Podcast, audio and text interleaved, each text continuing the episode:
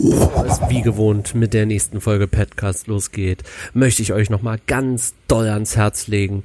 Abonniert diesen Podcast, wenn ihr es noch nicht getan habt und wenn ihr ihn noch nicht geteilt habt, dann tut das überall, wo ihr könnt. Facebook, Instagram, TikTok, ist mir egal.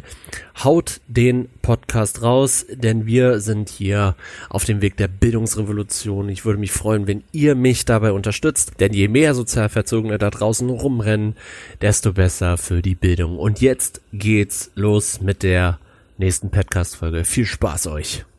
Herzlich willkommen bei Sozialverzogen. Herzlich willkommen hier beim Sozialverzogen Podcast, dem Podcast für alle Pädagogik-Interessierten und bildungshungrigen Menschen, egal ob du Elternteil bist, Pädagoge, Schüler oder auch Kita-Kind. Wenn es dich interessiert, dann freut es mich, dass du hier reinhörst. Leute, es geht schon wieder weiter und ähm, ich komme heute mit einem relativ gesellschaftskritischen Thema, wie ihr vielleicht auch an dem Titel lesen könnt. Es geht hier um Investitionen in die Bildung. Sowohl in die eigene Bildung als auch in die Allgemeinbildung. Das heißt Kindergarten, Schule, Studium, Weiterbildung, Berufsausbildung etc. pp. Ich habe mich die letzten Tage sehr, sehr, sehr, sehr intensiv mit der Frage auseinandergesetzt, warum ist Bildung eigentlich so unterinteressiert, sage ich jetzt mal. Nicht nur von der Social-Media-Präsenz her, sondern auch von dem Investment her. Ich habe mir dazu natürlich auch ein paar Sachen angeguckt, ein paar Zahlen angeguckt, ein paar Interessen angeguckt habe sogar schon gerade eine Twitter-Umfrage gemacht. Also die läuft auch noch fünf Tage. Das heißt, wenn ihr noch Bock habt, da mitzumachen, dann haut doch mal da in die Tasten. Würde mich freuen. Ansonsten muss ich ganz ehrlich sagen, ist das schon echt mäßig.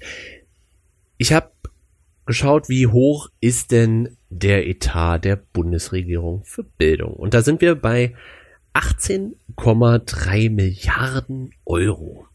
So. Und von dieser Zahl denkt ihr jetzt natürlich, oh, ist doch krass. Und wenn das alles in die Kitas und in die Schulen etc. pp fließt, ja, fast.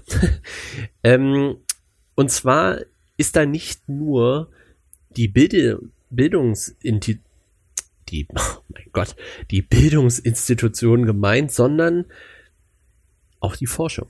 Das heißt, dieses Budget wird nicht nur verteilt auf Kitas und Schulen, auch auf Unis und Forschungsprojekte, Forschung im Allgemeinen, Berufsausbildung, also das alles drin, was mit Bildung zu tun hat. Okay. Und dann muss ich euch ganz ehrlich sagen, puh, da sind 18,3 Milliarden schon etwas wenig. Während wir, und jetzt kommt das übliche Beispiel, während wir im Militärsektor fast 50 Milliarden ausgeben. Das ist einfach nur krank. Aber es ist ja nicht nur wieder mal Regierungsbashing, das will ich auch gar nicht machen. Ich finde das auch völlig bescheuert, weil Politik funktioniert eben ein bisschen anders als äh, unser tägliches Leben, das muss man einfach auch sagen. Denn, und da sind wir wieder bei uns selbst, kommt es ja auch auf uns an. Wie viel messen wir dem Wert der Bildung eigentlich bei? Da gibt es Grunddiskussionen, ob Bildung überhaupt immer gratis sein soll und nicht sogar dadurch auch an Wert verliert. Da bin ich sogar auch schon teilweise der Meinung, dass das so ist. Denn wir haben ja auch viele Faktoren, die jetzt relativ kostengünstig sind. Reden wir hier mal vom Kindergartenplatz, der ja kostenlos sein soll. Man bezahlt, jetzt, ich spreche jetzt hier auch von Berlin, nur noch das Mittagessen. Es gibt keine Kita-Platzpauschale mehr. Nichts. Alles ist gratis. Selbst eine Zusatzzahlung in Höhe von 20 bis 90 Euro wird stark hinterfragt. Denn, naja, im Allgemeinen heißt es ja, Kindergärten sind familienbegleitend. Die Schulen haben alle ihr eigenes Budget, beziehungsweise bekommen ihr eigenes Budget, müssen damit haushalten, etc. pp. und unterliegen natürlich, gerade wenn es um Renovierungsmaßnahmen sind, immer der Stimmung des Senats oder der Kommune, je nachdem, von welchem Bundesland wir reden. Und Universitäten geht das genauso. So, jetzt ist natürlich die Frage, okay, wie setzen wir am besten Geld in die Bildung ein? Jetzt könnte man sagen, okay, klar, das soll kommunenbestimmt sein, das soll regional bestimmt sein, also die Länder bestimmen das oder eben auch die Bundesregierung. Die Bundesregierung hält sich im Großen und Ganzen aus Bildungsfragen im Allgemeinen raus. Das ist Ländersache, das wird auch immer wieder betont, das ist Ländersache, das ne? so ist ja alles ganz schön und nett. Dadurch haben wir aber grundlegend das Problem, dass wir fast in jedem Bundesland irgendwie anders reagieren auf bestimmte Mechanismen. Reden wir mal hier auch vom Generalabitur etc. pp. Das sind alles so Sachen. Unterschiedliche Bundesländer, unterschiedliche Rahmenprogramme, unterschiedliche Kita-Rahmenprogramme und so weiter und so fort. Da hat ja Frau Scheres auch gerade erst vor kurzem wieder angedeutet, ja, da könnte man sich ja mal zusammentun und ein deutschlandweites einheitliches Programm schreiben. Ja, gute Idee, aber dann müssen wir doch erstmal generell an den Rahmenbedingungen wieder mal ran, bevor wir ein ganz tolles von Wissenschaftskräften entwickeltes Rahmenprogramm durcharbeiten. Denn dafür geht auch wieder massig an Geld verloren und massig an Zeit. Und ich meine, dass das insgesamt auch nicht unbedingt jetzt gerade wichtig ist. Dafür gibt es ja auch so Leute wie mich, die dann als Fachberater durch die Gegend rennen und natürlich versuchen, die Leute zu öffnen für neue pädagogische Interessen. So, und wie ich ja eben schon gesagt habe, wichtig ist doch, dass wir uns auf unsere persönliche Meinung zur Bildung auch nochmal konzentrieren oder beruhen. Denn habe ich hier mal geguckt, für was geben denn deutsche Bürger so ihr Geld aus? Hm. Das ist natürlich auch nur überschlagen, ne? Das kann man ja pauschal immer nur so ein bisschen erforschen, sage ich jetzt mal. Ähm, ich habe hier die Quelle deutschland.de und da geht es um Konsumausgaben. Ja, der Artikel ist von 2019, das heißt Januar 2019, das ist also gut ein Jahr her. Und hier steht zum Beispiel, dass ein Bruttoeinkommen durchschnittlich in Deutschland 4.474 Euro im Monat beträgt. Ja, das heißt, man hat hm, ja, gut berechnet, laut diesen äh, äh, Dingens hier noch 3400 Euro netto. Ne? Von diesen 3400 werden folgende Dinge, und ich lese jetzt mal die Top 3 erstmal vor. Wohnen bezahlt, klar, wir müssen alle Miete bezahlen, das äh, ist ja auch im Durchschnitt so ein Drittel. Ernährung, auch klar, wir müssen ja irgendwie am Leben bleiben, das ist klar. Und dann kommt Verkehr. Leute, Verkehr. Das ist irre. Das heißt, und ich wette, da ist Pkw drin, Benzinkosten. So. Ja, übel. Übel, übel, übel. Jetzt gehen wir zu den letzten dreien. Das ist auf Platz 8. Gesundheit. Finde ich super schräg. Super, super schräg. Weil Gesundheit und Ernährung wird anscheinend getrennt, was auch okay ist. Kommunikation, wenn ich mir aber angucke, hm, wie viele Leute ein Handy haben, naja, okay. Und als letztes auf Platz 10 mit 0,7 Prozent ist Bildung. Leute, ist das euer Ernst? Wieso stecken wir verdammt nochmal so wenig in Bildung? Und ich meine, und das ist jetzt meine These, ihr könnt mich gerne widerlegen oder eines Besseren belehren oder mit mir quatschen. Schreibt mir dafür auf Instagram. Haut rein. Ich denke, dass wir diesen Wert total verkennen. Total verkennen. Denn dazu habe ich eben auch was gelesen. Da geht es um Bildungsinvestment, Bildungskapital. Es ist eigentlich rein von der Sache her viel schlauer, Geld in die eigene Bildung zu stecken, dadurch sein Potenzial zu erhöhen, dadurch an potenziell bessere Jobs, Jobangebote, Jobmöglichkeiten zu bekommen, um dann quasi mehr Geld zu machen, anstatt auf Anlagen zu hoffen. Aber 0,7 Prozent sprechen für sich und ich finde das echt dramatisch. Ich finde das echt dramatisch. Denn Gesundheit und Bildung das hat sogar noch eine Connection für mich, muss ich dir ganz ehrlich sagen, muss ich hier echt sagen. Aber wieso ist das so? Wieso ist Lifestyle mehr wert als Bildung? Zum einen, ich glaube, sich auf Lifestyle zu stürzen ist einfacher. Man muss nicht unbedingt viel nachdenken es gibt einen so ein bisschen so einen Placebo-Effekt. Ja, neue Apple-Computer, neues Handy, neue Uhr, neues Auto, neue Schuhe, Verreisen etc. pp. Ähm, ist sozusagen das schnelle Glück.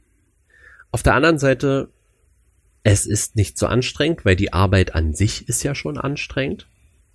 Und das dritte, es ist eben, naja, ein Langzeitprozess. Man muss noch mal extra Arbeit in die Bildung stecken. Und dann haben wir schon mal das Doppelproblem. Das heißt, wir müssen nicht nur Geld investieren, sondern wir müssen auch noch Kraft investieren.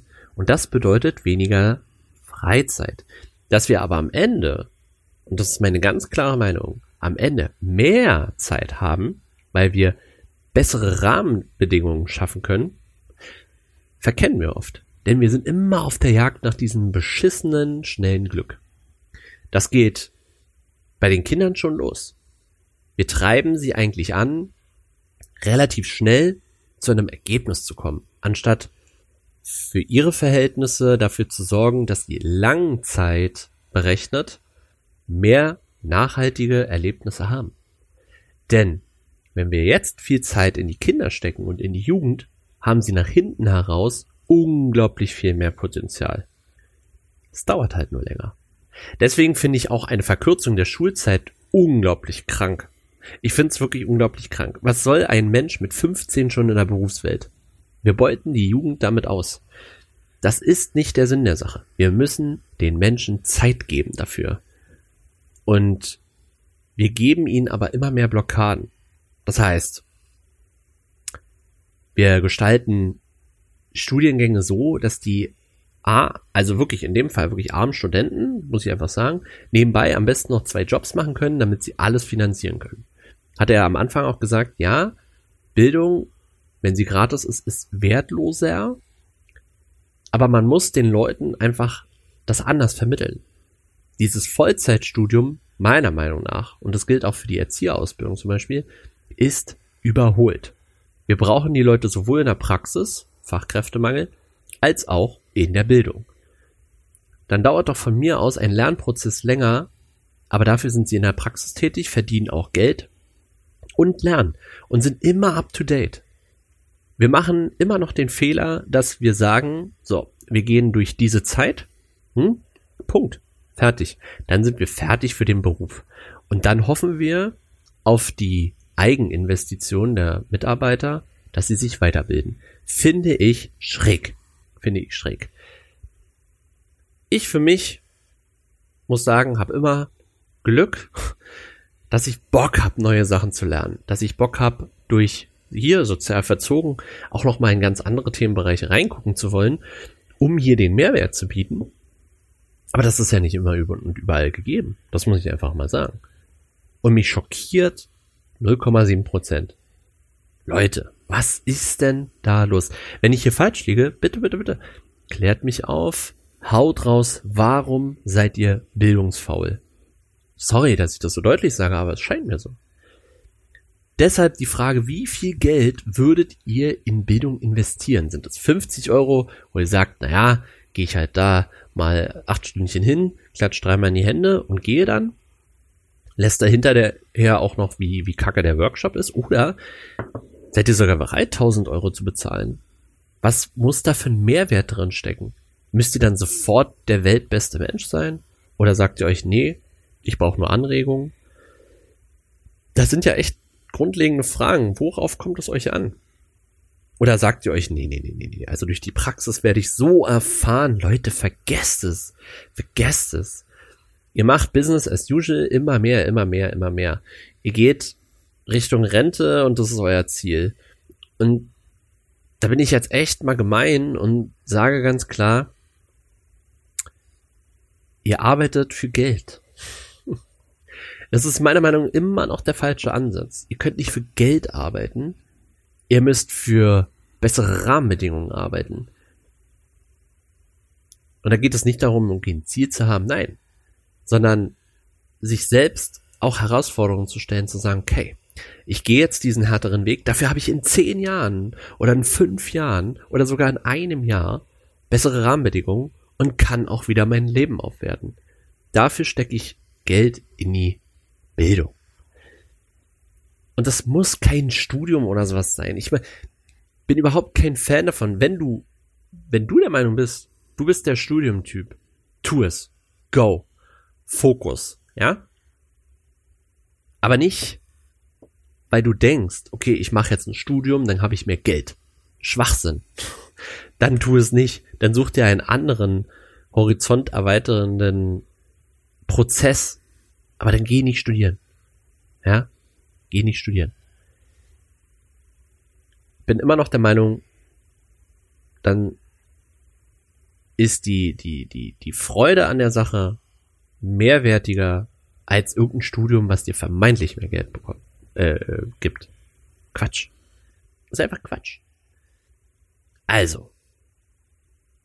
Ich bin der Meinung, wir sollten dieses Bildungsthema wirklich, wirklich, wirklich, wirklich intensiver diskutieren und auch nochmal die Frage stellen, woran liegt das? Woran liegt das, dass man in den eigenen Horizont so wenig investiert? Oder sagt ihr euch sogar, ja, wenn es dafür eine Pauschale geben würde vom Arbeitgeber, ja, dann mache ich das natürlich. Ist Bullshit, ist Bullshit. Natürlich kann man sagen, ja, naja, der Arbeitgeber ist doch äh, auch daran interessiert, dass ich mich weiterbilde. Nee, ja, natürlich auch. Ist ein, ist ein netter Sidekick, muss ich euch ganz ehrlich sagen. Aber ihr solltet immer für euch das größte Interesse haben, zu wachsen. Denn dann habt ihr automatisch Mehrwert für euch selbst. Ihr habt automatisch auch die Wertschätzung eures Arbeitgebers, eurer Kollegen, eurer äh, Vorgesetzten. Und ihr habt viel mehr Freude an eurem Beruf, weil ihr viel ganzheitlicher die Dinge wieder wahrnehmt, weil ihr viel aufgefrischter und aufgepeppter loslauft. Ich verstehe, dass nicht jeder irgendwie überall der Beste und der Erste und überhaupt sein möchte. Das ist auch okay. Ich glaube, wenn wir alle Alpha-Tiere wären, würde die Welt irgendwie auch äh, zugrunde gehen, glaube ich. ähm, aber wenn wir alle ambitioniert sind und auch klar unsere Ziele öffnen, eröffnen, öffnen für andere und für uns selbst eröffnen, dann haben wir den großen Mehrwert. Und dann haben wir auch für die Zukunft auch an ein, ein steigenden Geldwert natürlich auch. Um vielleicht nochmal darauf zurückzukommen. Geht nicht darum, dass ähm, Bildung horrende Summen abverlangt. Immer mit dem Maß, was auch an Gegenwert kommt. Ich muss ganz ehrlich sagen, wenn ich als pädagogischer Fachberater unterwegs bin, ja, als äh, Coach, als Teamcoach, als Education Coach, ähm, dann gebe ich sowohl meine Erfahrung weiter, als auch mein Wissen, sowohl auch meine Ideen.